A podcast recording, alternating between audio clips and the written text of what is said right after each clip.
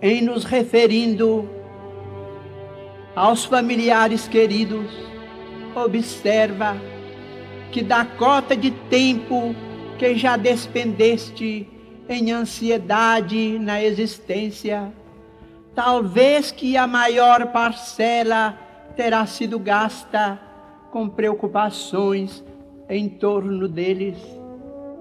Pais, filhos, cônjuges, irmãos, tutelados e companheiros.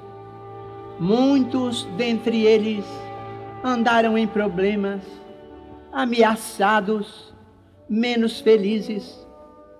Terão sofrido tentações e jazem desorientados, suportando prejuízos e se acham atormentados por isto mesmo em aflição e desânimo. À vista de provas atravessadas provavelmente evidenciem alterações de comportamento e, por vezes, aversião, internado em erros e labirintos cujos meandros obscuros levarão muito tempo a superar.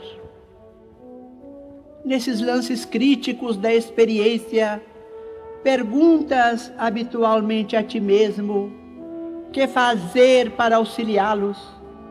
Antes de tudo, convence-te de que não será lamentando ou acusando que te farás útil, nem tampouco largando as próprias obrigações, a fim de seguir-lhes os passos, no desaconselhável tentame de arrebatá-los às lutas edificantes de que necessitam, no esforço de ajudá-los, lembremos nós mesmos, quando situados em certas encruzilhadas do mundo, reconhecendo que raras vezes, muito raras vezes, teremos seguido os avisos nobres com que alguém nos tenha brindado.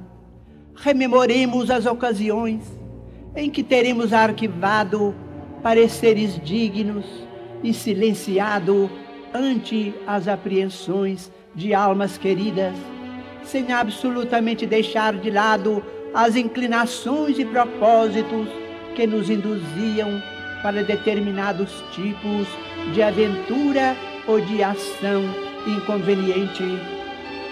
Quando devas tolerar longos períodos de ausência dos seres amados, por haverem escolhido caminhos de que não possas compartilhar, recorda que eles estão procurando a realização de si próprios.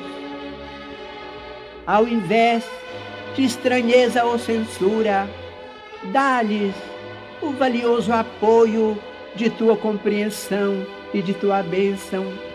Podes, além disso, auxiliá-los através da oração, permanecendo em paz e amando-o sempre, na certeza de que a bondade de Deus, que te guia e te envolve, envolve e guia a todos eles também.